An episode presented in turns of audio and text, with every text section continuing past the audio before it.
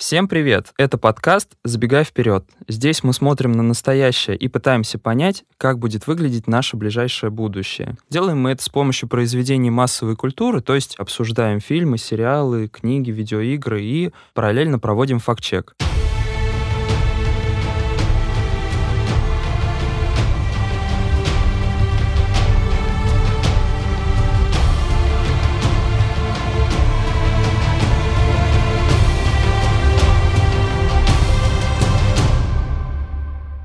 Меня зовут Григорий Волчков, и сегодня мы поговорим о жанре документалистики. Выбор кажется не самый очевидный, но у меня есть подозрение, что документальное кино, как правило, посвящено не только прошлому или исследованию настоящего, но нередко заглядывает и в наше будущее, предлагая некоторые гипотезы развития нашего общества и например, технической сферы. Поэтому сегодняшний разговор мы решили выстроить с программным куратором двух крупнейших площадок для просмотра и обсуждения документальных работ. Это кинотеатр Центр документального кино и онлайн-кинотеатр nonfiction.film. Маша Готлиб. Здравствуйте. Да, добрый день.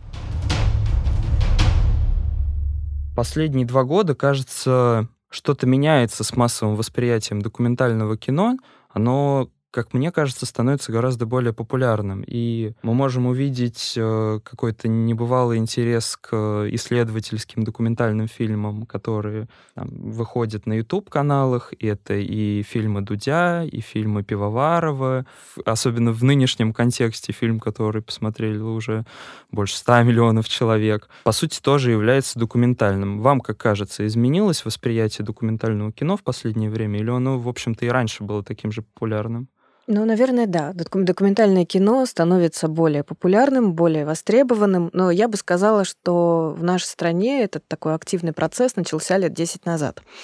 Опять же, вы забегаете вперед, а мы вернемся назад. Вы, возможно, не помните, Григорий, но вот люди постарше, они знают, что когда они приходили в кинотеатр, им всегда перед сеансом показывали скучную кинохронику. И вот эти вот студии кинохроники, они были в разных крупных городах, и они обязаны были снимать документальное кино, показывать его в кинотеатрах, там на каких-то фестивалях. И действительно, не всегда это было что-то такое увлекательное интересное. То есть, как бы документальное кино это сразу, ой, скукота там.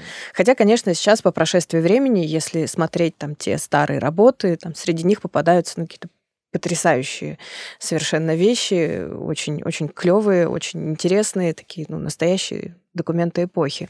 Потом, когда кинопрокат в стране развалился.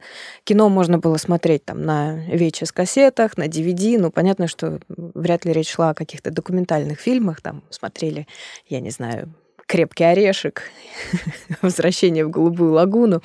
Вот. И если про игровое кино говорят, что возобновление кинопроката в России случилось э, с фильмом «Аватар» Джеймса Кэмерона, то могу предположить, что с документальным кино такая история произошла в 2010 году, когда компания Сэма Клебанова «Кино без границ» выпустила на экраны фильм «Океаны» в 3D. Случился какой-то зрительский бум. То есть, мне кажется, неожиданно даже для прокатчика, неожиданно для всех кинотеатров, которые ну, могли ставить кино так, ну ладно, может, кто-нибудь придет. Неожиданно кино собирает, ну, по-моему, что-то около миллиона долларов.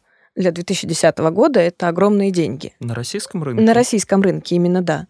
И дальше, мне кажется, вот начался интерес такой. Прокачки начали прощупывать почву, начали искать какие-то фильмы, начали привозить что-то в Россию. В общем, конечно, все стали э, сперва смотреть, ага, вот, значит, океаны, это такой вот природный, что ли, естественно-научный уклон, давайте еще что-то попробуем.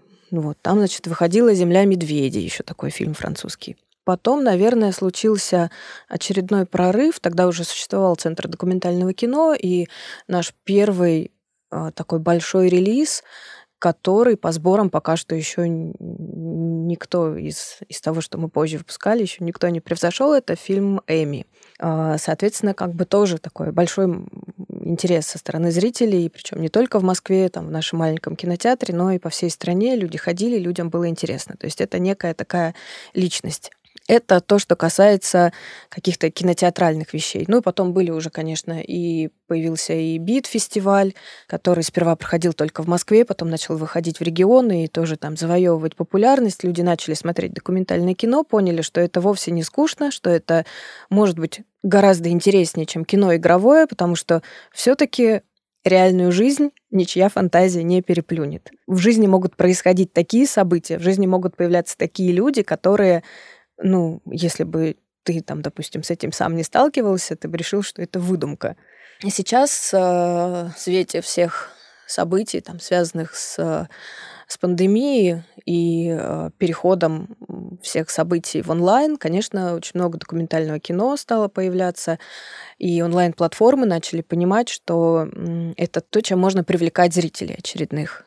Вот. И, конечно, пионером в этом стал Netflix, всем известный. Это, конечно, вот зимой все, еще, кстати, до пандемии, по-моему, все смотрели «Тайгер Кинг», Конечно, то есть, в общем, предположить, что там миллионы людей сидят у своих мониторов, ноутбуков и с замиранием сердца смотрят на фриков, которые э, держат зоопарки, как они там с этими тиграми, другими животными, как они воюют между собой. Потом на Netflix вышел Last Dance, и все вдруг стали любителями баскетбола. Да, последний танец я тоже смотрел. При том, что я ну, знал про Майкла Джордана и при, приблизительно знал про контекст да, Чикаго Буллс 90-е годы, но меня удивило, как с первой же серии некоторые мифы и предубеждения, связанные с э, документалистикой, они сразу рушатся. И там один из них связанный с тем, что документальное кино — это как будто бы ну, такое себе развлечение, если ты хочешь э, приятно провести вечер. Когда меня действительно прям драйвово увлекает э, демонстрируемое на экране документальное. Ну, я же говорю, потому что реальность, она, а, она гораздо интереснее, чем то, что люди могут выдумать. И поэтому интересно смотреть про каких-то персонажей, за, за, за чьей жизнью можно наблюдать, что там эти люди могут уже, я не знаю, умереть, но они оставили после себя такой след, что просто как бы такое наследие, что очень-очень интересно это узнать. А в чем выигрышнее демонстрировать те или иные события именно в документальном ключе, а не в художественном? Потому что часто мы смотрим в том числе и в кинотеатрах, какие-то фильмы, и вначале появляется отдельный экран с э, большими буквами, основанный на реальных событиях. Почему существует два разных направления? Чем может документальное кино оказаться выигрышнее в этой ситуации? Конечно, если э, там режиссер игрового кино узнает о том, что вот там узнает о какой-то истории, и он понимает, что у него нет фактуры для того, чтобы снять это как, как документальное, он, конечно, там может на основе этой истории либо придумать свою, либо снять э, все так, как якобы было, потому что даже, даже при съемках документальных фильмов, если они конструируют некую реальность, э, не факт, что все происходило именно так. Факт, когда, что происходило именно так, когда вот у тебя наблюдение в режиме реального времени. Ты наблюдаешь за человеком, ты понимаешь, что происходит. Вот. А когда идет реконструкция каких-то событий, это уже, конечно, ну, немножко другой жанр, но тем не менее очень интересный тоже. Я вот, э, наконец, добралась, тоже очень давно хотела посмотреть фильм, который называется «Fire», э, фестиваль которого не было, тоже на Netflix есть, э, совершенно потрясающее документальное кино о том, как э, некие люди решили на Багамских островах устроить музыкальный фестиваль. И оказалось, что это абсолютно... То есть они, мне кажется, вот до сих пор непонятно, что это было. Это они с самого начала они понимали, что они хотят всех обмануть, или они верили свято в то, что они это сделают. Ну просто это вот такая какая-то детективная настоящая история, как это все раскручивается, и ты сидишь, наблюдаешь за этим и ну просто не можешь оторваться и понимаешь, что вот да, вот эти люди, которых там обманули, это люди, которые обманывали, эти там в этом участвовали, вот, вот они реально эти персонажи, которые смотрят на тебя, все это рассказывают. Это куда увлекательнее, чем то, что могут сыграть даже самые классные актеры. Я просто думаю, что еще к художественной форме часто прибегают ну, действительно, чтобы сделать эту историю не в большей степени достоверной, а в большей степени понятной людям, потому что все-таки э, то, что происходит с людьми в реальном мире, оно редко бывает э, кинематографичным Поэтому кинематографисты прибегают к художественной форме, чтобы актеры с помощью своих э, компетенций, чтобы сценаристы с помощью своих навыков доработали эту историю и сделали ее понятной для большего числа зрителей. Ну, возможно. Но смотрите, допустим, вы говорите о том, что вот там ваши переживания могут быть никому не интересны, ну так утрируя. Но, а может быть, это и не так. Может быть, если за дело возьмется талантливый режиссер, он найдет что-то такое, он найдет вас, там какое-то ваше окружение, грубо говоря, и в режиме какой-то реальной съемки снимет и покажет все так, что, я не знаю, сотни людей скажут, так ведь у меня-то то же самое, как это все мне близко, чувак, я тебя понимаю.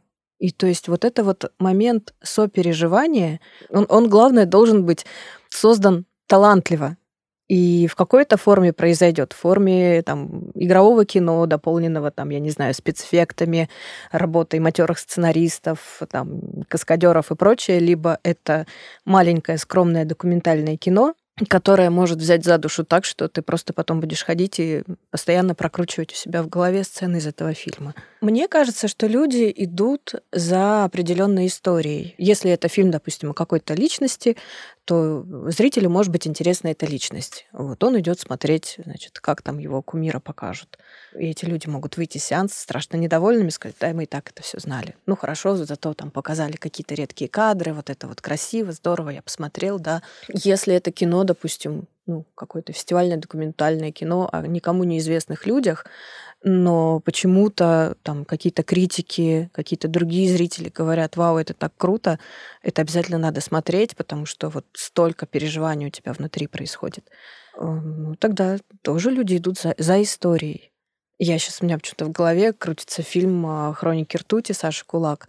Вот, казалось бы, как а, нам русским людям могут быть близки э, пожилые американские брат с сестрой, которые живут в заброшенном городишке, которые там, в общем, переживают про тогда еще выборы Трампа.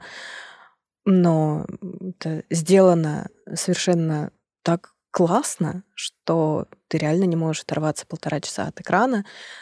Там, я не знаю, мне кажется, даже мальчики выходят все в слезах, потому что ну, там, в общем, есть некий драмат... Вы не видели? Нет.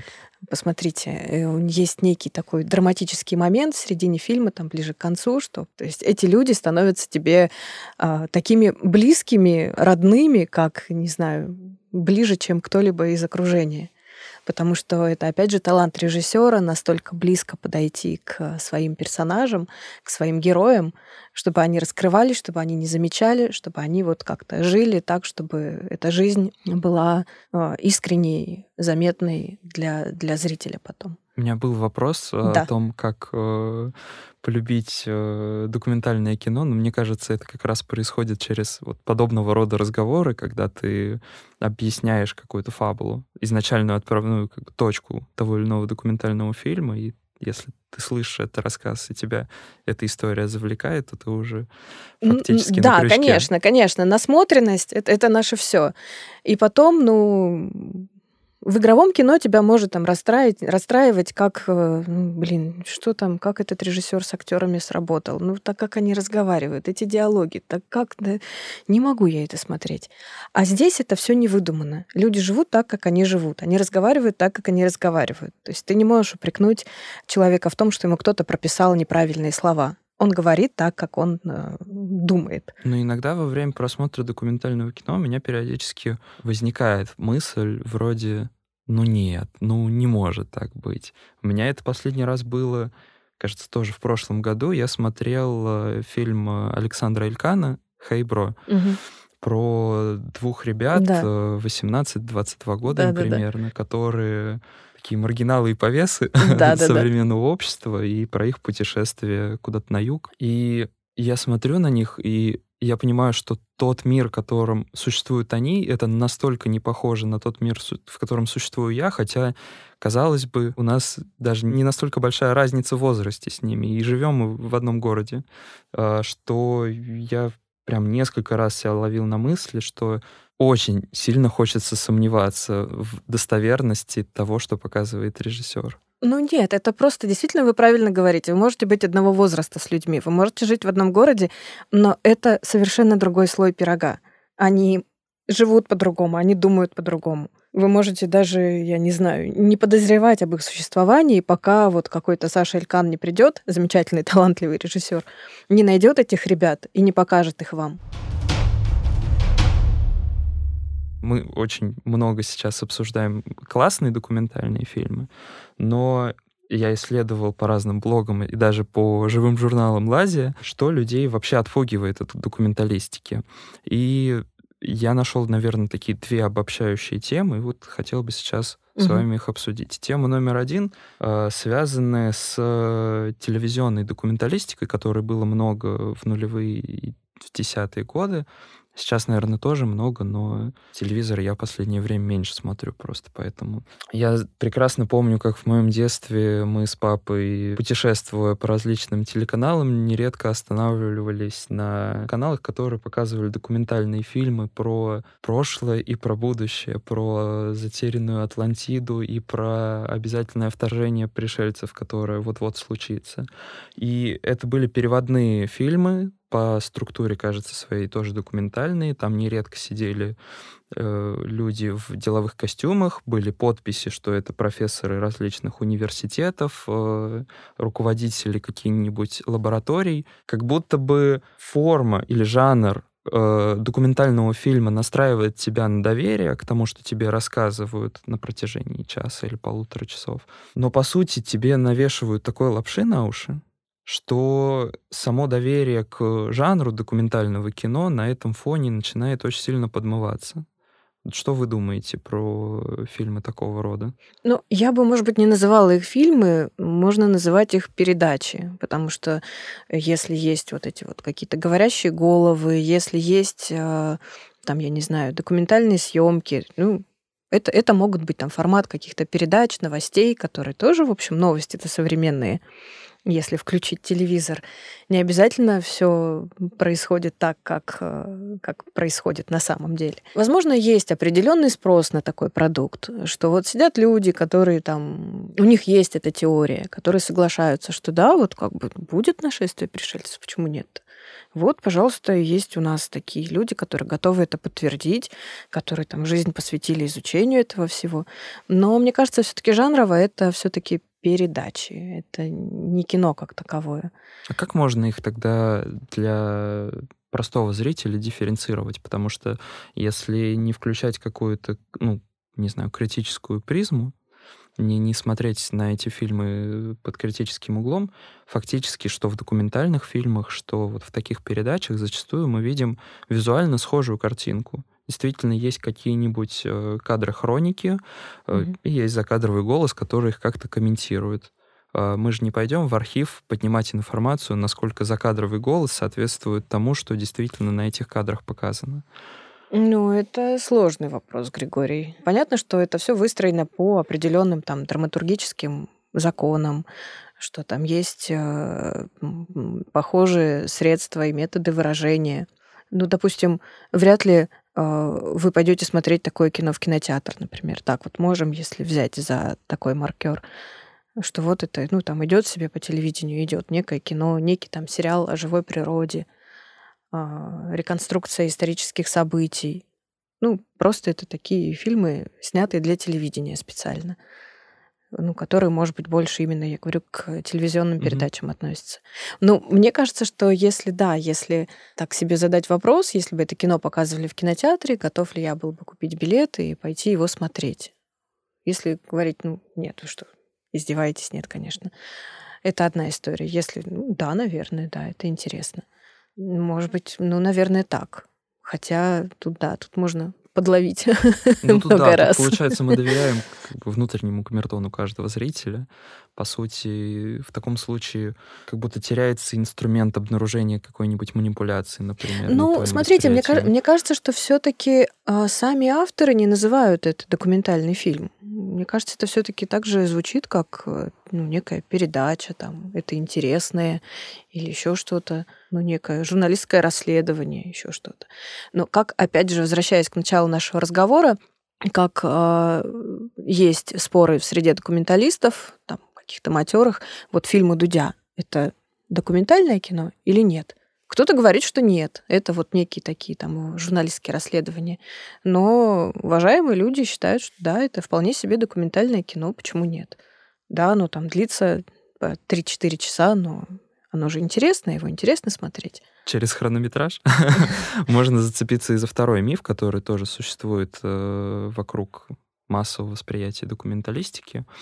Э, отчасти мы его уже обсуждали, но можно как-то еще зафиксировать мнение, то, что это скучно, что документальное кино — это не драйвово, это не динамично, это как будто бы тебе надо намеренно, как говорится, keep calm, настроиться на восприятие. Да, сделать некое усилие да, над собой, да, чтобы да, вот да. надо заставить себя посмотреть этот фильм. Некоторых там сродни, не знаю, заставить себя смотреть какой-нибудь видеокурс обучающий. Вот как будто бы э, документалистика, она ближе не к сфере развлечения, а к сфере образования.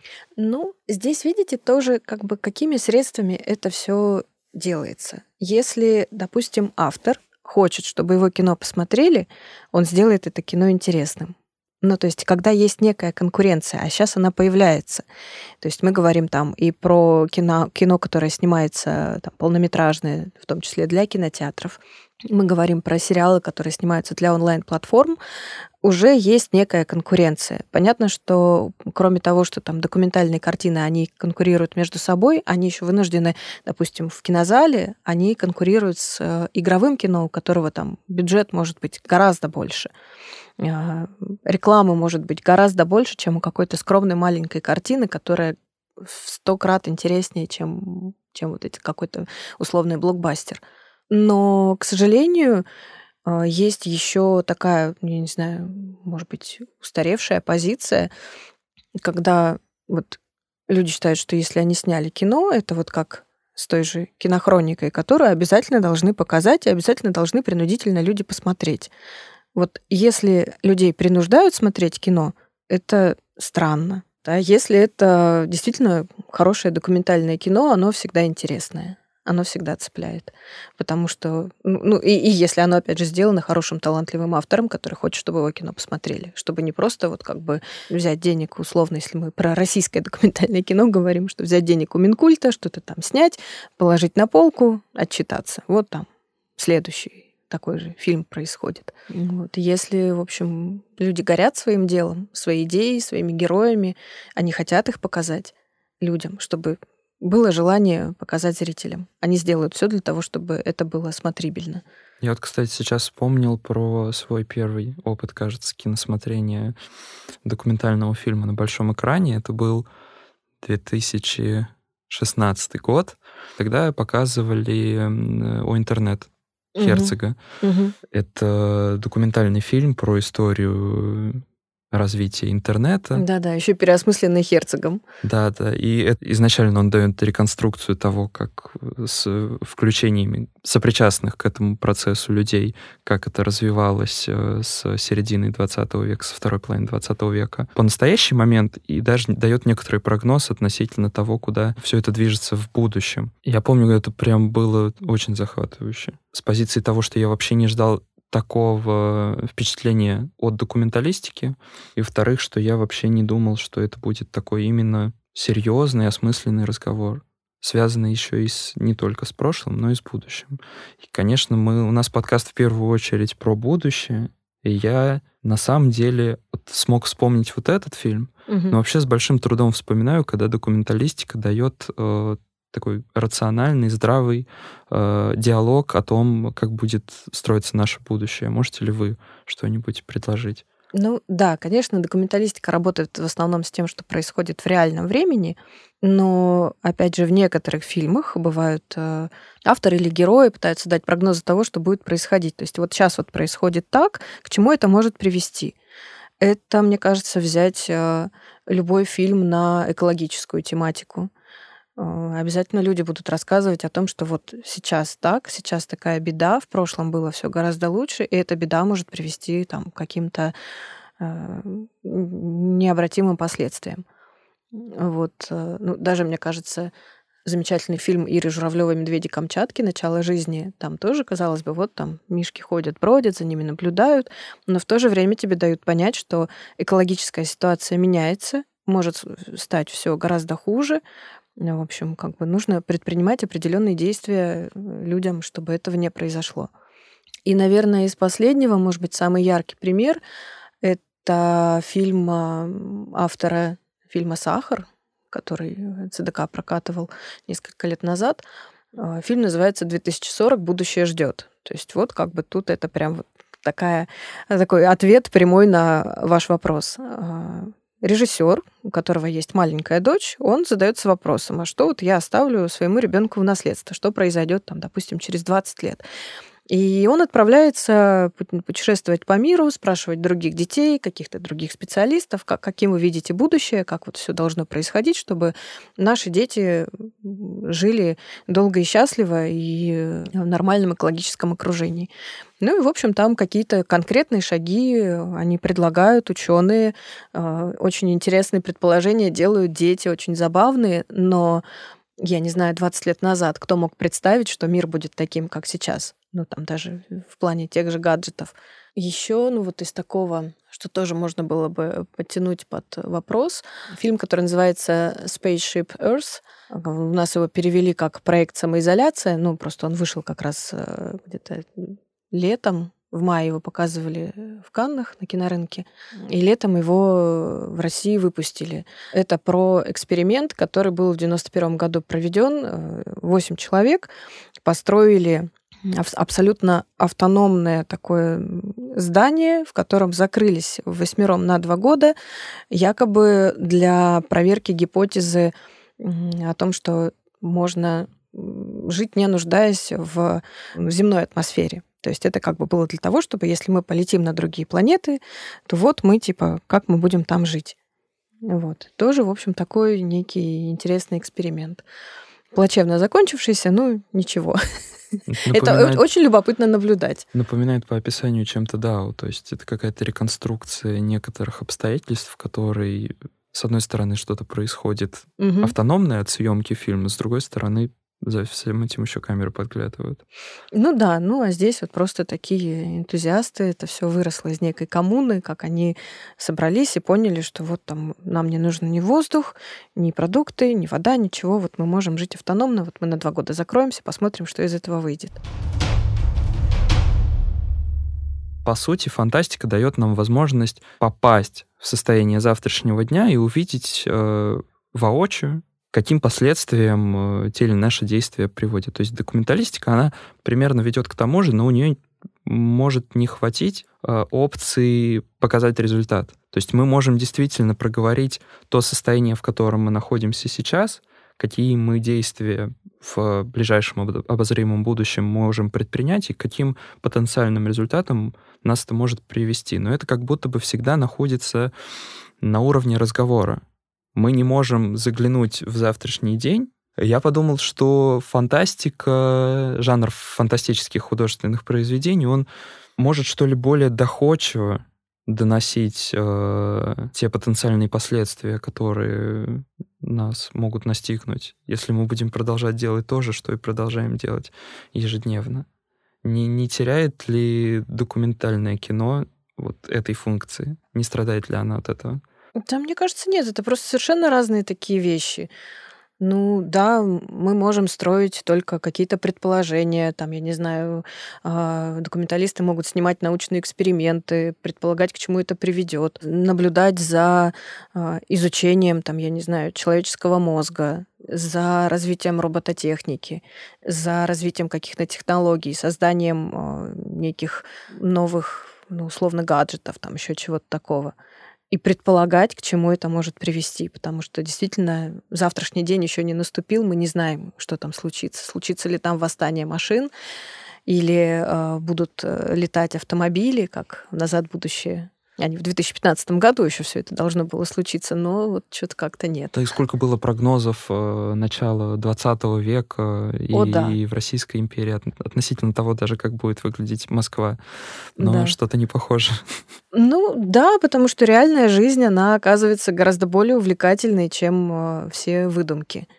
Опять же, возвращаясь к нашим разговорам о жанровом разделении кино. Мы тут на протяжении уже, кажется, восьми выпусков подкаста Э, с разными людьми обсуждали первоочередно художественные работы в жанре кино или в жанре литературы. А, насколько я знаю, на нонфикшене и художественное кино тоже есть. Мне интересно, с моей стороны, в первую очередь резюмировать весь большой цикл э, жизни нашего подкаста о том, как людям-ученым интересно работать с теми фантазиями, которые предлагают нам художественные произведения. В смысле, есть люди вроде бы такие все интеллектуальные, которым, ну, которые, понятно, там, допустим, Нолан, уважаемый, уважаемый гений Нолан, э, с его научной базой и прочим. Но я думаю, что в случае с Ноланом найдется группа ученых с не менее весомыми талмудами, которые скажут, Нолан, ты не прав. И вы, ученые, которые Нолану это все сказали, вы вообще дураки. В этом есть тоже свой смысл. Это есть некое обсуждение, что вот там какая-то некая фантазия, может быть, группы лиц, не, единич, не единоличная. А, это, это людям интересно. Это, мне кажется, конструирование определенной реальности. Ведь э, не зря же это все называется, там, не знаю, уже даже не на сленге, вполне широко, там, вселенная Марвел, вселенная Лукаса. А, то есть, ну, есть там некие бренды, которые представляют, э, там, придумывают свой мир, и у них это получается настолько здорово, что остальные люди тоже в него втягиваются. Вот. Ну, опять же, те же комиксы Марвел, они же основаны на э, художественных произведениях, потому что, в общем, это Стэн Ли, когда он после войны начал это все рисовать, там есть своя долгая история, как там появился Капитан Америка, как появились все остальные персонажи, что они живут довольно долгую жизнь, и эта жизнь еще развивается. И вот сейчас там новости с тем, что Кэп должен появиться в очередной какой-то там франшизе встречается там бурными овациями, все говорят, вау, наконец-то. И мне кажется, это все происходит потому, что, ну, есть вот там твоя, может быть, тебе кажущаяся скучная реальность, э, которая, как мы опять же в процессе разговора понимаем, она может быть вовсе не скучной, но есть и вот этот вот мир с супергероями, с какими-то научными достижениями, которые, ну, кто его знает, может быть, они вполне себе станут реальностью спустя много лет. Потому что, опять же, если там когда-то Стэн Ли что-то задумывал э, в 40-х, 50-х годах, он, я думаю, не мог предположить, что как это все будет реализовано там спустя 50 лет. Здесь тоже, ну, есть такой некий, некий, некий смысл, некая логика в том, что с, про, с течением времени может что-то меняться, появляться новое, эта вселенная может расширяться, количество ее поклонников расти, рождаются новые, тоже вовлекаются в это во все. У меня, наверное, еще держится да, некоторое такое шаблонное представление о том, что действительно аудитория художественного кино и аудитория документального кино сильно различается. Более того, различается по какому-то степени серьезности, что ли, и готовности вступать в диалог с э, фильмом. Как будто бы есть группа людей очень серьезных и очень умных и очень э, в хорошем смысле слова занудных, и вот они смотрят документальное кино. Я вас удивлю, Григорий. Человек может сегодня посмотреть э, Человека-паука, а вечером прийти, устроиться перед телевизором или ноутбуком и посмотреть какое-то замечательное документальное кино. Ну, видимо, это как раз-таки и вот разрешает этот мой внутренний конфликт. Я хоть и знал, что документальное кино бывает очень разным, и это как раз возможность поговорить на какие-то очень сложные темы, метафизические темы или темы, связанные с э, ответственным отношением к своим поступкам сейчас для получения наиболее комфортного, приятного будущего. Замыливается кругозор, и как будто я сам забываю, что бывает не только такое документальное кино. Ну да, да, да. Вы и как будто реально живете в каком-то вакууме, а тем временем оно, оно развивается, не стоит на месте. Очень много молодых документалистов. Ведь сейчас э, мэтры, типа того же там помянутого Херцога, они снимают не так много. Огромное количество молодых людей, которые берут в руки камеры и идут снимать, и у них это очень классно получается. А, школа Разбежкина и Угарова пользуется огромной популярностью. Да, как бы можно говорить о том, что не все выпускники снимают больше одного фильма, но те, которые снимают больше одного фильма, это ну, реально вам, может быть, ничего не скажут эти фамилии, но там типа Дениса Клеблеева, Дениса Шабаева, а, Димы Кубасова. А какие вы фильмы могли бы посоветовать? Потому что наверняка мы для многих наших слушателей приоткрыли врата вообще документального кино. Ну, я бы на самом деле, может быть, конечно, там есть некие индивидуальные предпочтения. Это всегда очень страшно что-то советовать, потому что мнения могут не совпасть, но есть какой-то must-see, а, я даже сейчас вот так вот прокручиваюсь в голове главную страницу нон-фикшн фильм. Упомянутые сегодня это «Хроники ртути» Саши Кулак. Это это «Людно внутри» Ольги Львовой. Очень трогательное кино про э, людей, живущих с диагнозом множественное расстройство личности. Это «Вертолеты» Дима Кубасова. Невероятно красивый фильм, э, тоже с такой драмой в финале. Это «Пророк» Жени Григорьева, один из вообще моих любимейших фильмов, который я видела несколько раз, и мне кажется, каждый интеллигентный человек должен знать продолжение фразы Женя Григорьев «У нас все хорошо». Ну да, наверное, все, все, все, что я сегодня упоминала, «Медведи Камчатки», а, вот дилогия «Мозг. Вторая вселенная» и «Мозг. Эволюция». Не только, кстати, для тех, кто интересуется научпопом. «Последний вальс» — очень клевый фильм Юли Бабковой про Олега Кровайчука. «Бой» фильм Максима Арбугаева про команду незрячих футболистов. Тоже кажется, что там чернуха какая-то и жесть и все такое. Но нет, это очень трогательное, абсолютно жизнеутверждающее кино, очень здорово снятое.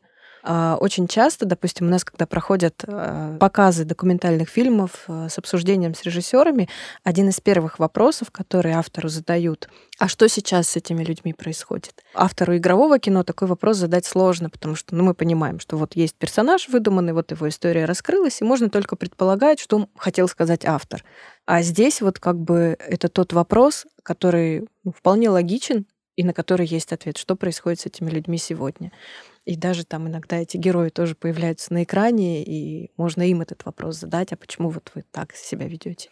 И это очень круто, мне кажется. Слом четвертой стены, что ли, возможно? Типа того, да. Поговорить да, напрямую да. с героями фильма. Да, да, да. Это та уникальная возможность документального кино, которая у него есть. И у меня, кстати, сейчас еще такого рода инсайт случился. Я понял, что в действительности просмотр тех документальных фильмов, которые мы сейчас с вами обсуждали, это именно такое предложение к диалогу на очень разные темы, и табуированные, и приятные, и недоступные. Обсудить вообще, как разнообразен наш мир. А, и в плане природы, и в плане людей и коммуникации между людьми.